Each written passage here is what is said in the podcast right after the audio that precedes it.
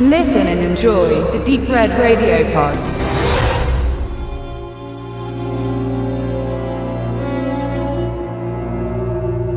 In der nordamerikanischen Kleinstadt Valentine Bluffs wird der Valentinstag wegen der namentlichen Thematisierung des Ortes gerne zelebriert.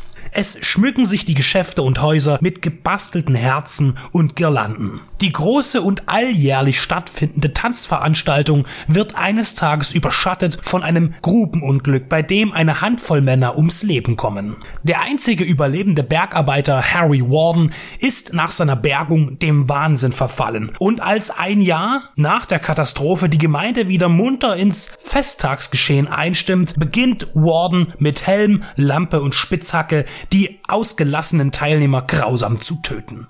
Nachdem sein reichlich Opfer fordernder Streifzug beendet ist und er überwältigt werden kann, wird er in eine Irrenanstalt eingewiesen. In Valentine Bluffs wird von nun an der 14. Februar nicht mehr feierlich begangen.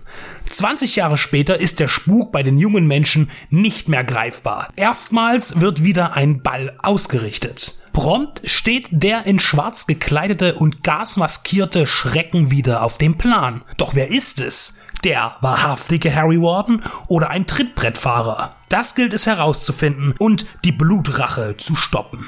Dieser kanadische Horrorfilm wurde an authentischen Drehorten auch 900 Fuß unter Tage verwirklicht. Er versuchte im neuen Genre-Kino mit Gewalt und frivolen Jugendlichen Fuß zu fassen. Er wirkt durch seine Single-Dasein ohne Fortsetzungen wie ein Kleinod und vergessen in der Schauerkiste, obwohl er sich prominenter Beliebtheit erfreut. Quentin Tarantino zählt Blutiger Valentinstag zu seinen bevorzugten Slasher-Filmen.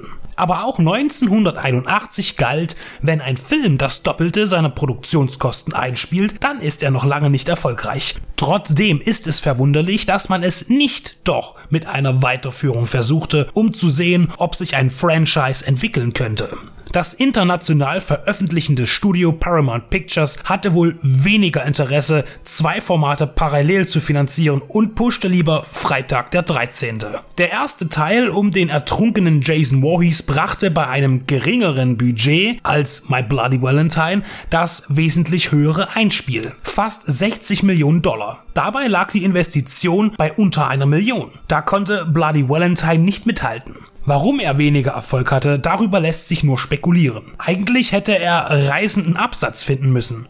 Prom Night, The Prowler und Halloween prägten die Kinolandschaft und wenig später auch Sleepaway Camp, von denen einige lukrative, wenn auch nicht immer kreative Sequels ausgingen. Potenzial für den Ausbau hat My Bloody Valentine, ein Kostüm, das sich jeder beliebige rachsüchtige Killer überstreifen kann, um dann mit der Spitzhacke Teenager das Lebenslicht auszuhacken. Es sollte nicht sein. Der in Ungarn geborene Regisseur George Mihalka konnte auch keinen Fuß im Horrorgenre fassen, wenngleich er es noch ein paar Mal versuchte. Das Fernsehen wurde sein Stammarbeitgeber und dort hält er sich wacker. Bis heute.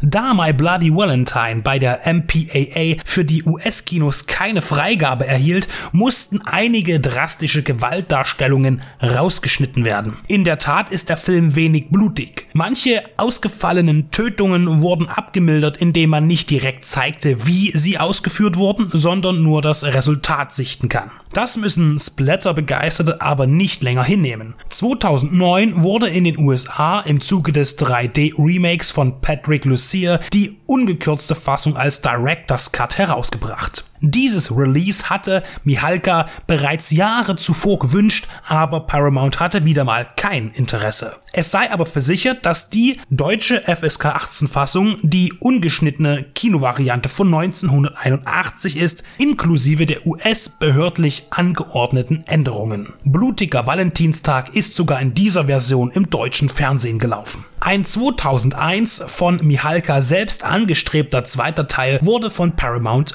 abgelehnt. In Bezug auf die zu geringen Erträge des Originals. Der Regisseur hatte eben nie Glück mit seinem Projekt. Aber auch die weniger drastische Variante glänzt, denn die starken Momente sind hierbei ohnehin nicht die Morde selbst, sondern die Sekunden davor. Nicht nur einmal gelingt es Mihalka, seine Darsteller Angst spielen zu lassen, dass einem das Blut in den Adern gefriert. Ein gutes Beispiel dafür ist, als der mutmaßliche Harry Warden eine junge Frau mit den Händen am Kopf anpackt, sie hochhebt und durch den Raum trägt, um sie in der Dusche durch ihr Haupt auf ein Rohr zu spießen, so dass das Wasser durch die Brause aus ihrem Mund spritzt. Auch hier ist der direkte Akt des brachialen Aufspießens nicht explizit gezeigt, nur das Resultat. Aber die Kameraeinstellung des hübschen weiblichen Gesichtes eingerahmt von schwarzen Handschuhhänden und das verzweifelte Schreien der Protagonistin, wissend, dass sie ein jähes Ende finden wird, ist sehr eindrucksvoll inszeniert und gespielt. Die Kleinstadtatmosphäre und die vielen klischeehaften Figuren geben der mystischen Rachestory eine konventionelle Ummantelung. Der Sheriff, der 24 Stunden jeden Tag allein im Dienst zu sein scheint, die jungen Stereotypen, die in nahezu jedem Slasher-Film der Zeit und bis heute zu finden sind. Amüsant ist das wahrlich plakative Product Placement. Nur eine Firma scheint den Film finanziell gestützt zu haben und die drängt sich permanent ins Bild. Die kanadische Brauerei Moosehead platziert sich überall. Immer wenn etwas getrunken wird und es wird viel getrunken, dann ist es Moosehead. Auch trägt immer irgendjemand einen Pappkarton des Unternehmens mit sich herum oder die grelle Leuchtreklame in der Bar sticht ins Auge. Was effektiv sein sollte und sicher auch war, ist heute eher witzig und hat den Charakter eines Running Gags. Blutiger Valentinstag erweist sich als früher gekonnter Subgenrebeitrag, der durch seine Settings gefällt und ein ungewöhnlich hohes Maß an Spannung anbietet, etwas, das nicht selbstverständlich ist in einem Bereich, in dem sonst nur die nächst krassere Gore-Szene an Wichtigkeit gewinnt. Ein verstaubtes Juwel, das zum Wiederentdecken einlädt und sich als charmanter Gastgeber entpuppt.